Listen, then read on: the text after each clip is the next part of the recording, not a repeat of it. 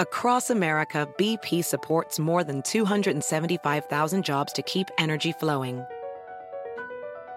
Jobs like updating turbines at one of our Indiana wind farms and producing more oil and gas with fewer operational emissions in the Gulf of Mexico. It's and, not or. See what doing both means for energy nationwide at bp.com slash investing in America.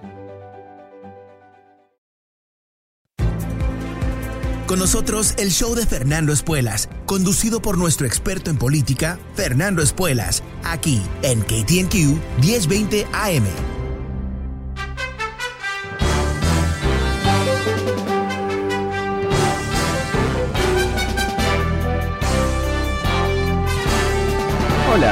Estás? Soy Fernando Espuelas. Muy buenas tardes. Gracias por acompañarme. Empezamos una nueva semana juntos con Trump, lamentablemente como un chicle que se nos pegó en la suela del zapato. Seguimos con él porque en estos momentos, en la próxima hora, en las próximas dos horas, Uh, no sabemos exactamente cuándo, pero eh, la Cámara de Representantes va a llevar al Senado lo que es la acusación formal contra Trump que, de que él incitó un alzamiento contra el gobierno de Estados Unidos el 6 de enero de este año. Y ahí empieza el proceso de lo que va a ser el juicio político de Donald Trump, un juicio político que obviamente no, no busca quitarlo de la Casa Blanca, ya se fue, pero sino que busca uh, darle responsabilidad jurídica, uh, responsabilidad uh, histórica por lo que fue este atentado contra el gobierno de Estados Unidos, contra la Constitución, y al nivel aún más práctico, la posibilidad de tener un segundo eh, movimiento, un, una segunda votación que le quitaría a él la habilitación, o sea, le, le prohibiría a él presentarse una vez más a elecciones, algo que muchos piensan que es fundamental, no solamente para que no reaparezca como una especie de zombie en el 2024, pero sino que sea un mensaje contundente para todo aquel otro político o wannabe politician que quiera básicamente buscar cómo derrocar la constitución de Estados Unidos. Esto eh, es eh, Ah, lamentable, por supuesto, porque ya vivimos un impeachment, tuvimos la posibilidad de evitar un golpe de Estado si los senadores republicanos del Senado hubieran uh, llevado a cabo un juicio real. Recordemos que se rehusaron a hablar con testigos, o sea, realmente no, no lo vieron como algo serio, um, aunque había indicaciones muy claras de crímenes. Ahora creo que la situación es diferente, pero nadie sabe cuál va a ser el resultado de este juicio. Hay, uh, ya uh, Trump eh, se está eh, preparando, eh, amenazando a los republicanos, diciendo que los va a atacar en primarias, diciéndole a estos senadores, yo voy a hacer, uh, o sea, presentar candidatos en contra de los senadores republicanos en próximas elecciones, recaudar fondos, que ya lo ha hecho, ¿no? Para apoyar esos esfuerzos y convertirse, si no, en alguien que puede ser el próximo presidente una vez más, alguien que puede destruir el futuro de todos estos políticos y reemplazarlos, piensa él, y es el concepto, con trumpistas a través de todo el país.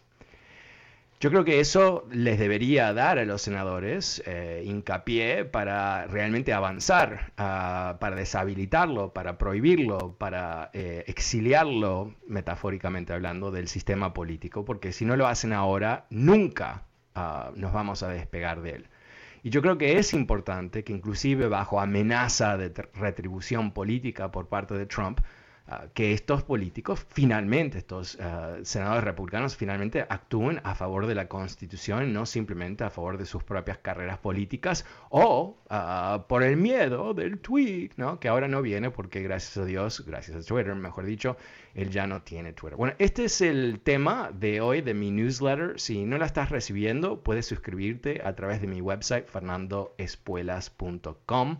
Ah, vas a recibir todas las mañanas mi análisis político, cuáles son las historias más importantes del día, uh, video, fotos, cosas divertidas. Ojalá ah, eh, te suscribas una vez más en mi website fernandoespuelas.com. Ahora, em, también esto no es lo único que está ocurriendo, por supuesto, porque em, hay lamentablemente más indicaciones que la pandemia sigue en marcha eh, con problemas de infraestructura para distribuir las vacunaciones, o para, perdón, para vacunar gente, no las vacunas, pero la, vacunar gente. Como te he comentado, y sin duda has escuchado en otras fuentes también, Trump no creó un plan. Para vacunar gente, un caos a través del país, un sistema informático para manejar la distribución que no funciona, ups. y ahora, por supuesto, el equipo de Biden que está tratando de rearmar las cosas ah, de tal manera que se pueda eh, expandir el número de vacunaciones. Ahora, la meta que ha eh, presentado Biden o, ha eh, proclamado Biden es bastante modesta, yo pienso, 100 millones de vacunas en 100 días, o sea, un millón de vacunas por día. Ah, hoy se tiró en, una conferencia de prensa a, dar un poquito más, quizás indicación que se puede aumentar eh, ese número. Eh, no se sabe muy bien, por supuesto que hay un problema real, obvio, ¿no? Que no se resuelve de un día para el otro, pero definitivamente existe aquí la posibilidad de que ah, hay un, ah, lo que se dice en inglés, ¿no? Under promise and over deliver, ¿no? A prometer poco y uh, ejecutar mucho. Quizás eso es un poquito lo que está ocurriendo. Él está manejando expectativas eh, que esto se resuelva. Obviamente un país, un mundo hartos de estar encerrados después del COVID y con el riesgo y con lo que es la realidad, que yo conozco personas que han muerto, quizás tú también, ah, es eh, realmente trágico y no es predecible, ¿verdad? Eh, personas que, eh, gente joven conozco que ha muerto, ah, obviamente gente mayor, pero muchas sorpresas, no se sabe quién va a ser impactado en forma devastadora y quién no.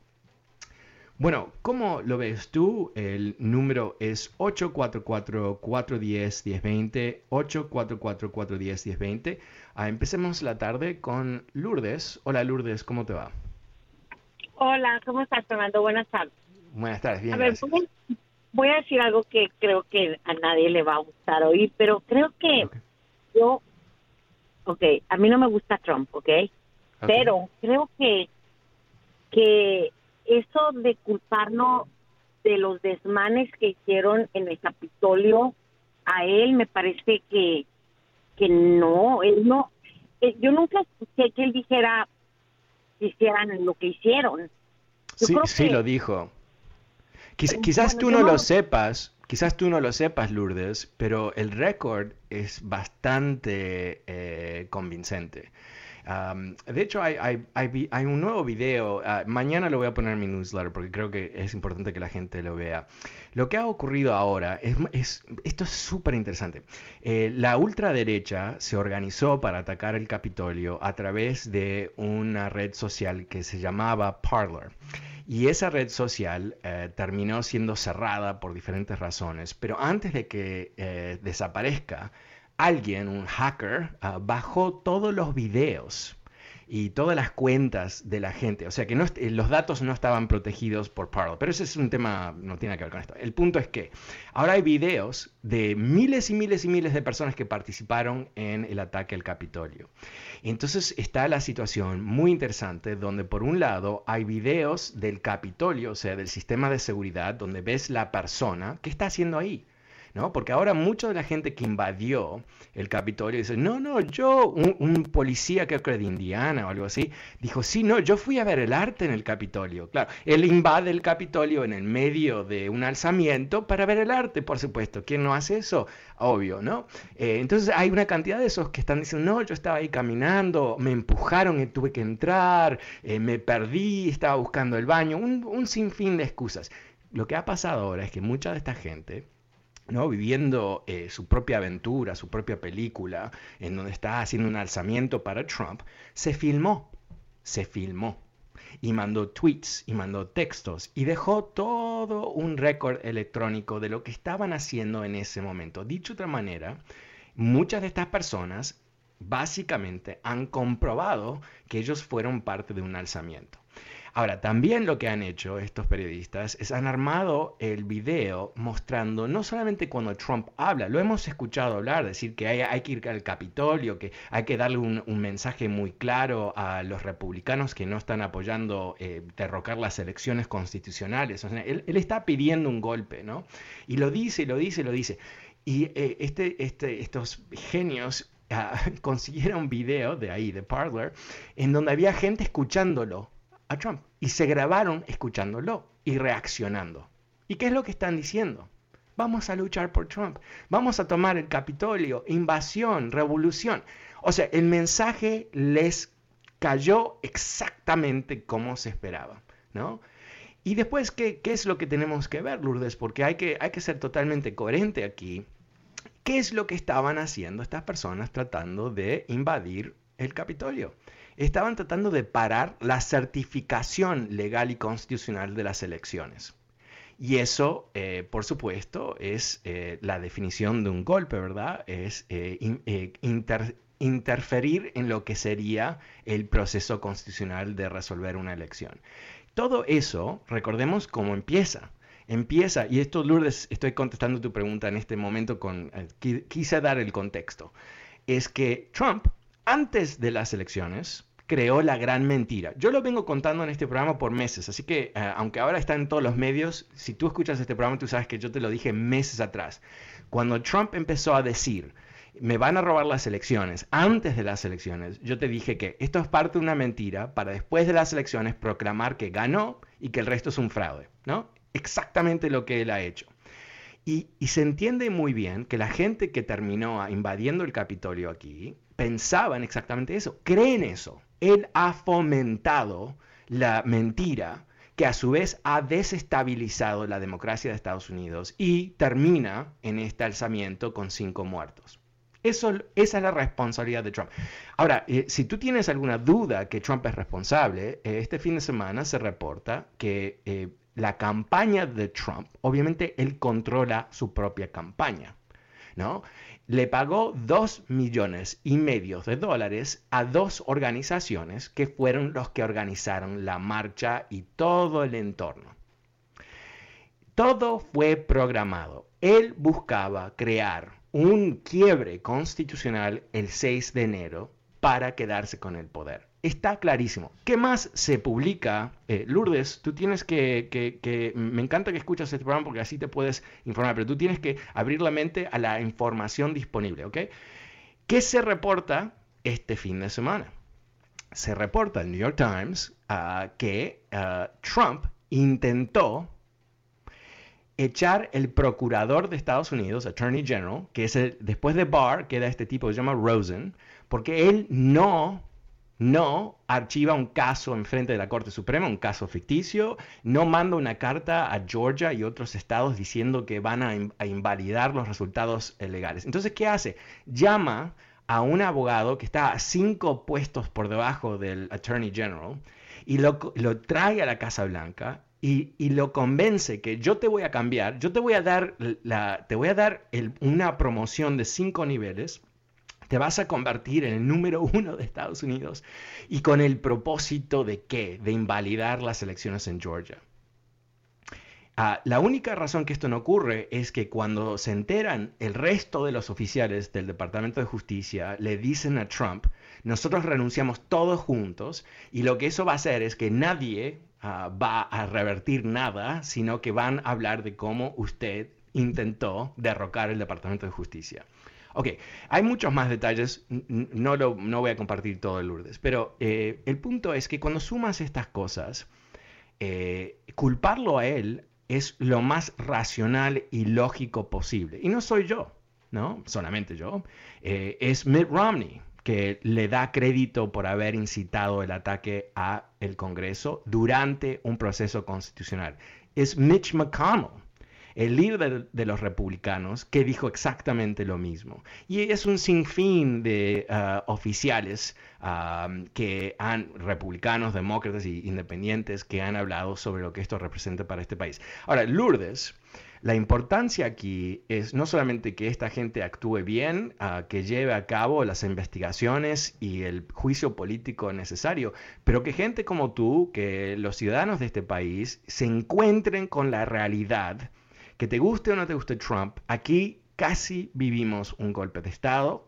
Esto es algo que para muchos estadounidenses es tan raro que yo creo que muchos ni, no lo entienden como tal. Pero para aquellos de nosotros que venimos de países donde ha habido golpes de estados, lo reconocemos. Y más importante que eso, eh, muchos, eh, eh, mucha gente ha evaluado e, esta situación y no hay duda sobre el tema. Lo que queda duda es simplemente lo siguiente. Si los republicanos van a hacer lo necesario para defender la constitución y encontrarlo culpable. Muchas gracias, Lourdes. El número es 844-410-1020. Pasemos, perdón, pasemos con Francisco. Hola, Francisco, ¿cómo te va? Muy bien, gracias. Gracias por tomar mi llamada. Ah. una pregunta tengo. Creo que lo que preguntabas al principio, ¿qué va a pasar con este nuevo juicio? Va a ser lo mismo que pasó con lo otro, porque los sedicionistas republicanos como Hawley, Cruz, McCarthy, McConnell, bueno, McConnell se está tratando de excusar, van a, van a votar de la misma manera, porque no tienen ningún fondo moral. Quizás, quizás. Yo, yo creo que, eh, cuando hablamos de lo que alguien va a hacer en el futuro, siempre tenemos que decirlo con mucha cautela, ¿no? Porque no sabemos lo que va a, ocurrir en el futuro, nadie sabe.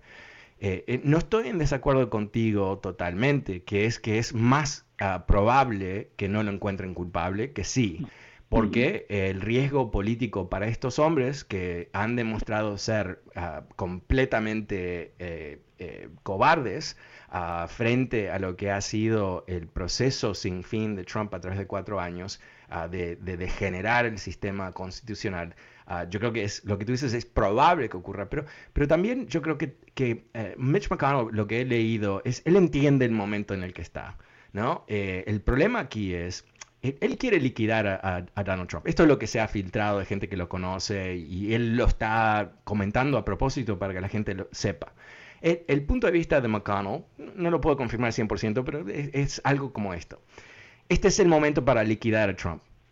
Eh, si no es el momento para liquidar a Trump, ¿qué, ¿Cuál es el significado del Partido Republicano que no defiende inclusive el Congreso y la Constitución? O sea, no, tiene ningún tipo de fin más allá de ser parte de este movimiento fascista. Entonces, eh, de eso se trata, ¿no? Es un momento donde o ganan los trumpistas golpistas, ¿no? Que están dispuestos a degenerar la Constitución de Estados Unidos y convertir este país en una dictadura, o ganan los institucionalistas, los clásicos republicanos, que más allá del, desacuerdo que yo pueda tener con sus ideas, eh, no necesariamente quieren liquidar la constitución.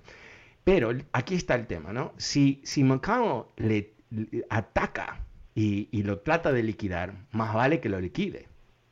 Porque si no, es el peor de todos los mundos, ¿no? Él vota para encontrarlo culpable, no es culpable porque el resto de los republicanos lo salvan y él queda ahí pegado o sea, como el blanco más grande posible de Trump. Entonces, eh, yo creo que aquí hay un elemento, eh, Francisco, de, cálculo político que no sabemos exactamente cómo, cómo se va a, resolver.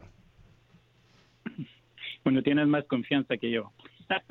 Pero Sin duda. La cosa es que los que eligen a estos tipos son la misma clase de persona, ¿me entiendes? ¿Cómo se les puede sacar a estos del Congreso, ¿me entiendes? Ya. No, no, eh, problema también.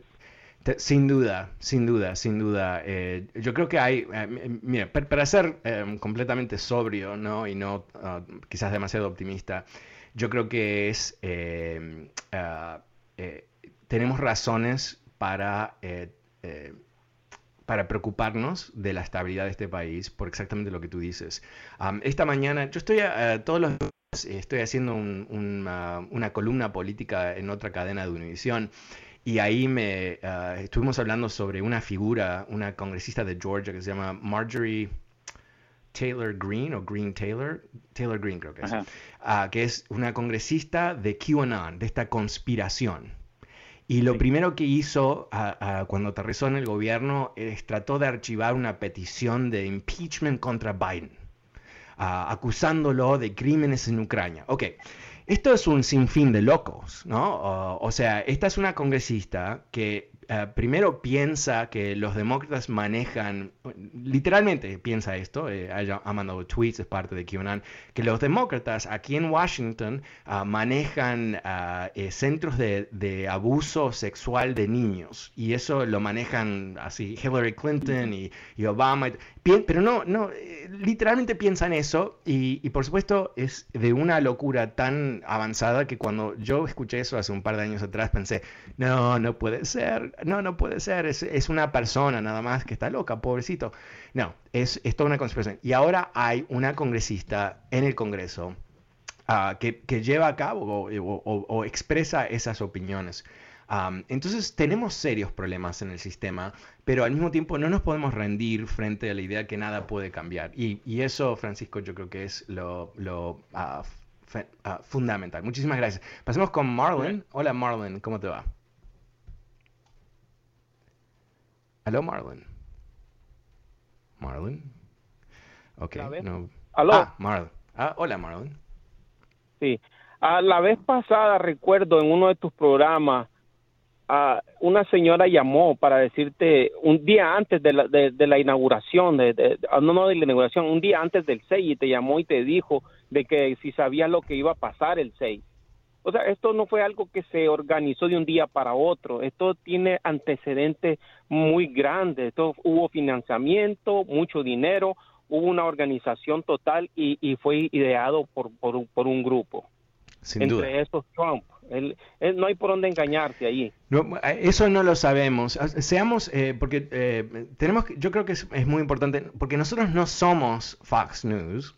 Eh, nosotros, aunque tengamos opiniones, nos basamos 100% en, información verídica, ¿no? que se puede confirmar y es real. ¿Qué sabemos? Porque esto lo ha, lo ha publicado la FBI en, los, en las acusaciones que ha hecho de, gente que invadió el Capitolio. Hay evidencias de coordinación, hay evidencias de coordinación previa, ah, hay ah, varios reportes no confirmados que miembros del Congreso ah, fueron, participaron a cierto nivel en coordinar con grupos que después se tornaron violentos. No sabemos el nivel de esa cooperación, no sabemos si, si estos congresistas son idiotas y se prestaron a dar información o qué. Eh, existe la posibilidad de que hubo gente en el entorno de Trump que sabía exactamente lo que iba a ocurrir. ¿Por qué? Porque por lo menos eh, la campaña de Trump pagó dos millones y medio de dólares para organizar este evento en el día específico donde el Congreso certificaba la elección. O sea, la búsqueda de crear ah, ah, una explosión ese día no fue algo de la, que salió del, aire, fue todo un plan. Entonces, ¿qué es lo que, sabemos hoy por hoy? Que el presidente de Estados Unidos llamó a este, este grupo de personas a Washington. Lo llamó con el propósito específico de ir al Capitolio para protestar en contra de la certificación de los votos. Sabemos también ah, que desde esa invitación hubo varios grupos de la ultraderecha como Proud Boys que se organizó para ir al Capitolio. Ah, sabemos que hubo otros grupos de ultraderecha que hicieron lo mismo. Ah, y lo que hemos visto hasta ahora aparentemente es eh, por lo menos un nexo directo entre lo que dice Trump sobre ese escenario y lo que hace este grupo y lo que dijeron los otros que hablaron ese día también. Así que, eh, ¿qué es lo que yo pienso? Ahora especulo, para ser muy claro. Yo pienso, no sé, no sé si esto llega a Trump en sí mismo, pero una de las cosas que hace Trump, que es un maestro, él es como el jefe de una mafia.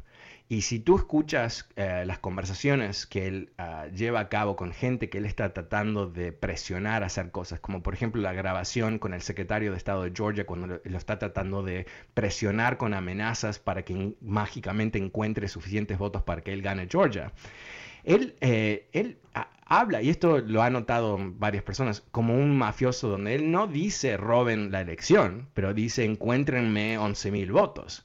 Y tú cierras ¿no? ese círculo, que es lo que él está diciendo. Así que es posible que él y se involucró a ese nivel Ah, es más probable que gente en su entorno, descontrolados, parte de esta conspiración, hubieran hecho algo semejante. Bueno, vamos a lo siguiente, vamos a ir a una pequeñísima pausa, pero no te vayas, vuelvo enseguida, soy Fernando Espuelas, el número es 844-410-1020 si quieres participar de esta conversación. Ya vuelvo.